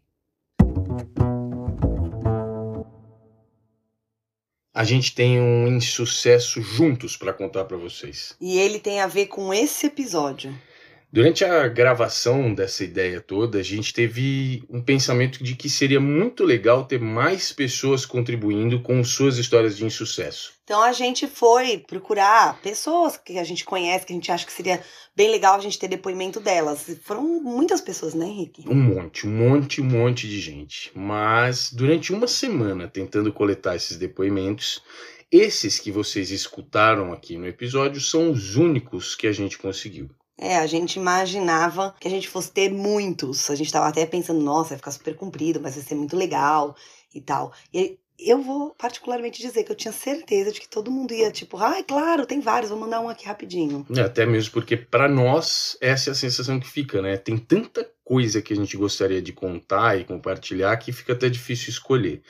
Mas não foi bem assim. Um monte de gente não quis participar ou achou que não dava tempo ou eventualmente não conseguiu pensar em sucessos para contar. É, teve gente que falou, olha, não tô conseguindo lembrar nenhum agora. Né? E aí, dentro do prazo que a gente estava dando, as pessoas acharam que dessa vez não iam conseguir participar. Enfim, E é isso, com a quantidade enorme de gente que não está aqui, a gente considera que isso é um grande insucesso do nosso procedimento para compor esse episódio. Pois é, eu penso que pode ser um insucesso da minha forma de comunicar, né? Não sei se teve gente, Henrique, que ficou ofendida, tipo, tá achando que eu tenho sucesso? Ou eu tentei deixar a leveza de ser o pé na orelha e que você só abre seu WhatsApp e manda um áudio, mas talvez algumas pessoas ficaram preocupadas em produzir um material ou fazer algo bem feito na hora que tivesse as melhores condições. Talvez seja um insucesso da nossa abordagem, talvez seja um insucesso do tempo que a gente dedicou para isso, ou do tempo que a gente deixou disponível para as pessoas participarem. Enfim, o fato é que não deu certo tanto quanto a gente imaginou que iria dar. Fica aqui mais um caso de insucesso. E já que a gente não conseguiu coletar a quantidade de histórias que a gente gostaria de ter nesse programa, talvez a gente possa fazer com que essas histórias existam mesmo depois do programa. Exatamente. Então a gente quer saber, você que está escutando, pensou por acaso, ah, mas eu tinha, por que eles não me chamaram? Se você pensou, a gente vai propor de vocês colocarem os casos de vocês no nosso Instagram. Exatamente, no perfil do Pé na Orelha, lá no Instagram. Se você tiver afim Seria um prazer enorme para nós ter o seu comentário contando brevemente um insucesso seu que merece ser conhecido pelo público nos comentários para o post de divulgação desse episódio. Episódio 76 vai estar tá lá divulgado no perfil do Pé na Orelha no Instagram e o que a gente quer te convidar a fazer é, vai lá e comenta um case seu de insucesso. Isso aí, galera. E vamos que vamos.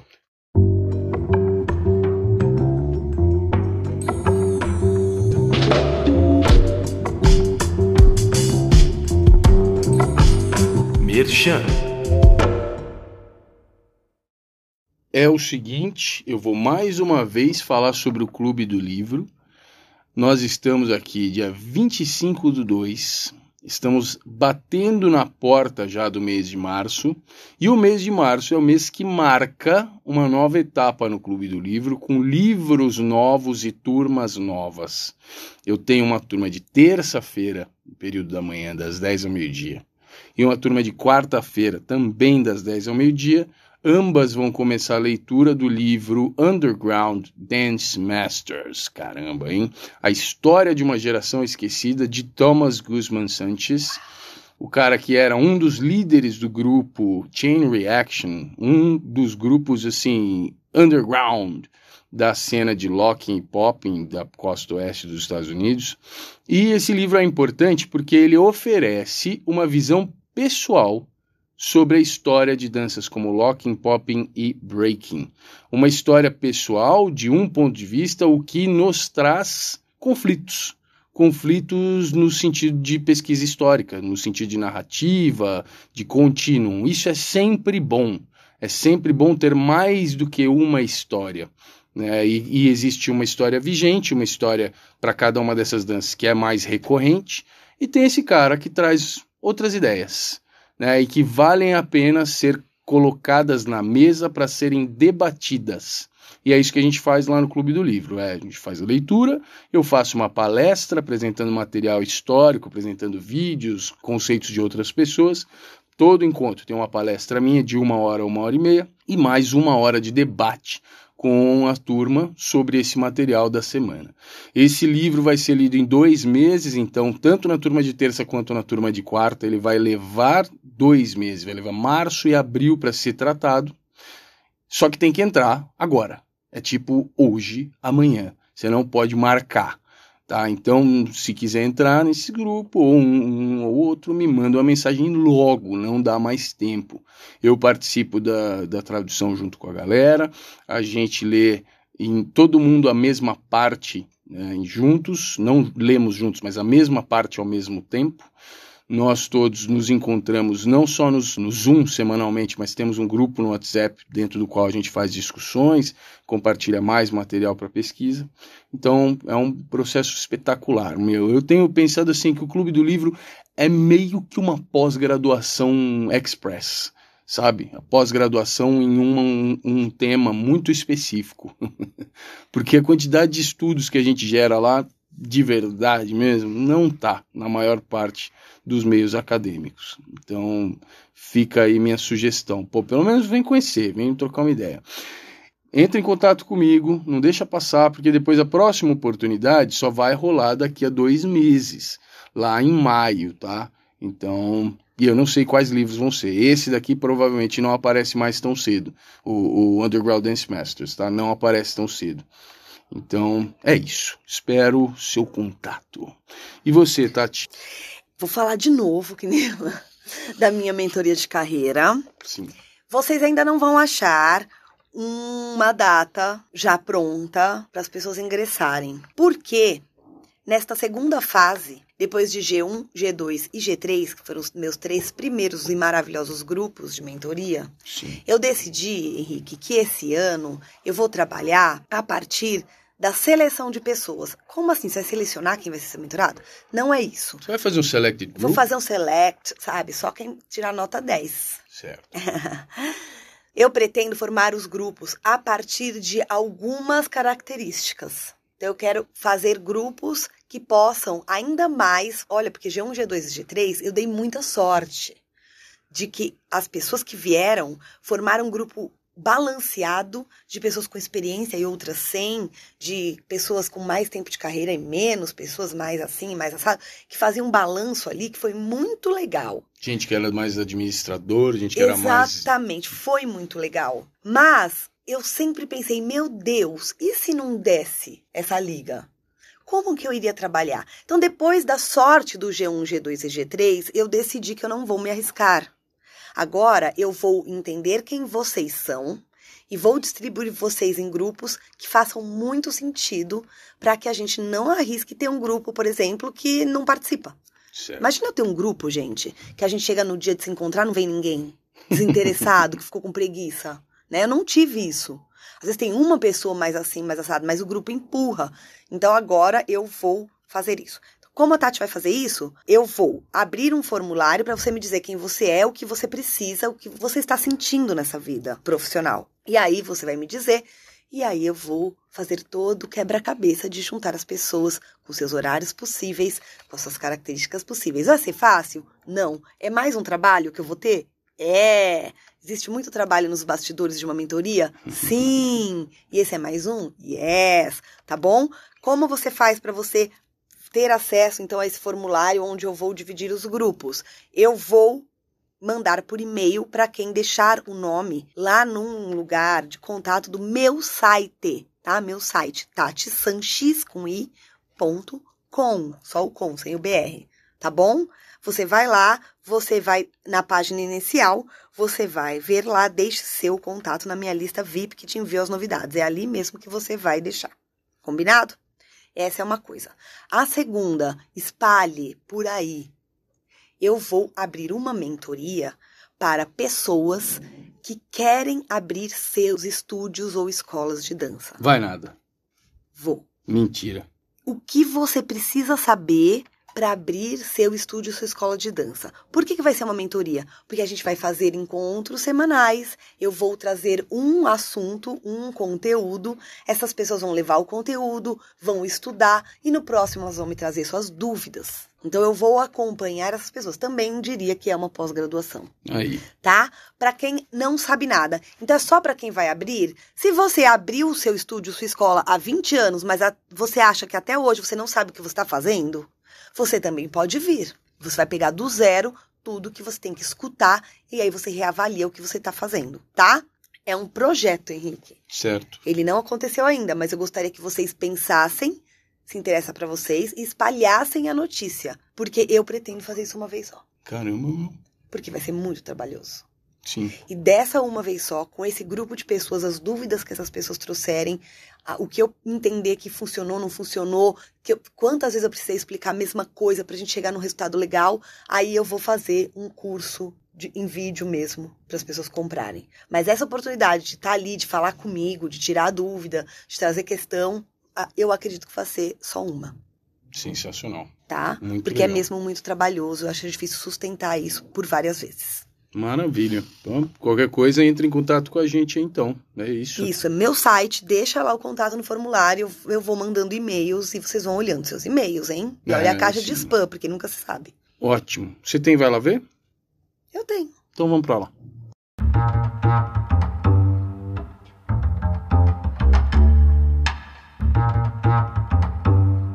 Vai lá ver.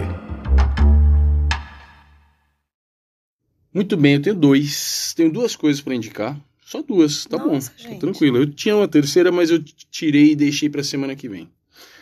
Quero começar com algo que tem muito a ver com o que a gente falou hoje, que é um documentário que tá no HBO Max chamado Fake Famous.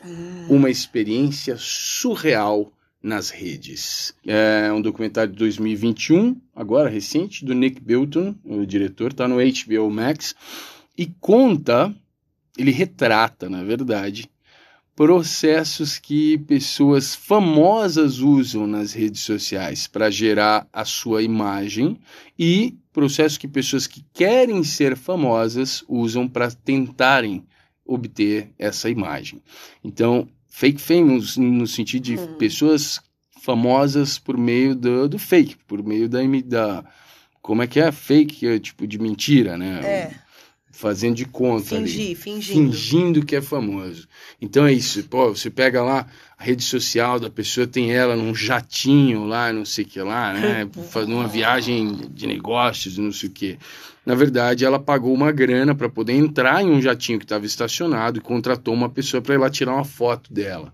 Aí tem a pessoa num dentro de uma piscina, assim, toda com cores bonitas, uma foto incrível. Na verdade, é uma bacia de água que uma pessoa veio por cima e tirou uma foto. Então, assim, meu, é, é, é expondo essa piada grotesca, bizarra e muito simbólica de involução pelo qual nós, como seres humanos, uma sociedade humana, estamos passando neste momento, assim, e, porra, vale a pena pra caramba dar uma olhada lá e, de preferência, ligar a autocrítica enquanto estiver assistindo.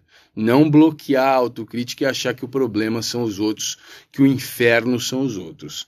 Uh, olhando ali, talvez doa um pouco aqui dentro, e se doer é um bom sinal.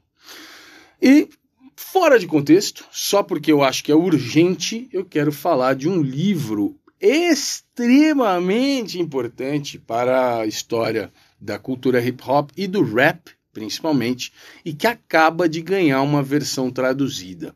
Eu estou falando do livro Black Noise. Rap Music and Black Culture in Contemporary America, um livro de 1994 da Trisha Rose. Trisha Rose há muito tempo é considerada uma das grandes acadêmicas da cultura hip hop. Ela que consegue e sempre conseguiu olhar para a cultura hip hop com olhos críticos. Ela sempre teve palavras de crítica para a cultura hip hop e eu admiro muito quem consegue fazer isso. Quem não, não só romantiza tudo isso, mas consegue olhar para dentro das feridas da cultura hip hop e ainda assim continuar amando-a por aquilo que ela é. O que, que é? É uma cultura cheia de falhas, de insucessos, uma cultura cheia de, uh, de coisas que deram errado. É, então eu acho incrível. A Trisha Rose ela tem um grande olhar ligado ao feminismo né? Então ela consegue também trazer esse viés para a análise da cultura hip hop, que muitas vezes é deixado de lado por nós homens, principalmente, e ela consegue temperar a discussão com, com esse olhar tão importante e valioso. Pois bem, esse livro de 94, que figura aí no panteão dos grandes ícones sagrados da literatura hip hop, ou chamada de lit hop, e ela traz aí putz, uma análise brutal sobre o início da cultura hip hop e principalmente sobre o contexto do rap comercial, né? Como é que isso se desenrolou naquele período, no início da década de 90. Um momento importantíssimo porque é considerado a golden era, né? A era de ouro do rap nos Estados Unidos. Então, importante. Esse livro ganhou uma tradução feita por Daniela Vieira e Jaqueline Lima Santos. Primeiro, meu muito obrigado a vocês duas. E saiu aqui pela editora Perspectiva com o nome Barulho de Preto: Rap e Cultura Negra nos Estados Unidos Contemporâneos. E saiu agora em 2021. Quero agradecer ao meu irmão Hugo Oliveira, foi ele que me atentou ao fato de que esse livro havia sido lançado. Muito obrigado sempre, Hugo. E esse livro é o primeiro de uma coleção que há de sair, chamada Hip Hop em Perspectiva, uma coleção que pretende gerar traduções de livros importantes na análise da cultura hip hop em diferentes partes do mundo e trazer para o português. Puta iniciativa incrível, fodástica. Tem aí meu muito obrigado já. Né? Um, e você vai traduzir qual? Que é, não vai fazer sentido você não traduzir nenhum, né, Henrique? Calma. Pronto, gente, deixo aqui falado isso aqui. Hum, Concordem comigo. Hashtag traduz Henrique. A gente não fez mais hashtag, não né? Fe... Não, mais, não fez Não teve último. uma, tá certo. Então é isso. Então saiu Barulho de Preto, Rap e Cultura Negra nos Estados Unidos Contemporâneos, uh, por Trisha Rose, traduzido por Daniela Vieira e Jaqueline Lima Santos pela editora Perspectiva. Não deixe de adquirir o seu valiosíssimo aproveitem. E chega da história de que não tem bibliografia e não tem informação. Tati, o que, que você tem? Eu tenho dois livros para vocês que tem a ver com os assuntos de hoje, tá? E outros tantos, viu? Um deles se chama O Ego é Seu Inimigo. Hum, Tá? Chama Ryan Holiday, caramba. o autor. Como Dominar Seu Pior Adversário. É. Sensacional. Essa é a tradução do português, né? É muito interessante porque ele tem capítulos e cada um vai para um lado. Que nem a gente faz aqui, a gente traz um assunto e a gente vai Certo. vendo vários é, esse assunto de diversas perspectivas e tal. E aí ele traz uns cases, ele conta case, e aí ele analisa. É muito interessante. Fácil leitura, viu, gente? Gostei. Rapidinho você lê, dá- dá um monte de coisa para você pensar aí. E o outro, o Henrique citou aqui, que faz super sentido, que é A Coragem de Ser Imperfeito, de Brené Brown. Já Sensacional. falei dele, certamente é um dos livros que nas minhas mentorias eu indico, tá? É um daqueles que, quando eu olho a capa, eu lembro da cabeceira da sua cama, porque ele vive Nossa, ali, né? Nossa, ele vive ali. Tem esse tem aquele um dia perfeito. Como ter um dia Como perfeito. ter um dia perfeito, que já foi meu Vai Lá Ver também. Foi também. E que são livros, assim, que de vez em quando dá pra você até pegar e ver, ler um pedaço. Eu gosto muito de fazer isso. livro que eu já li, eu pego, abro, leio um pedaço, sabe? Aí isso me desperta uma série de pensamentos. Enfim, vale a pena, na verdade, esmiuçar aí tudo que a Brené Brown já publicou, vídeos dela falando, palestras no TED, ah, tem muita coisa dela. Eu acho que vale esmiuçar, olhar outras coisas Tem no também Netflix, de Brené né? Brown. Tem, e tem YouTube um monte e muitos livros, tá, gente? Não é só esse, não. Tá bom? É isso por hoje, tá bom? Cara, adorei o episódio. Muito obrigado, Tati. Eu que agradeço. Meus parabéns, você está incrível. E eu agradeço nossos cases. Muito obrigado, pessoal que contribuiu com suas histórias de fracassos, insucessos e principalmente processos reais de gente, de vi- de vida humana tentando proliferar, tentando dar certo. Valeu, galera! Beijo pra vocês Beijo! e até a próxima.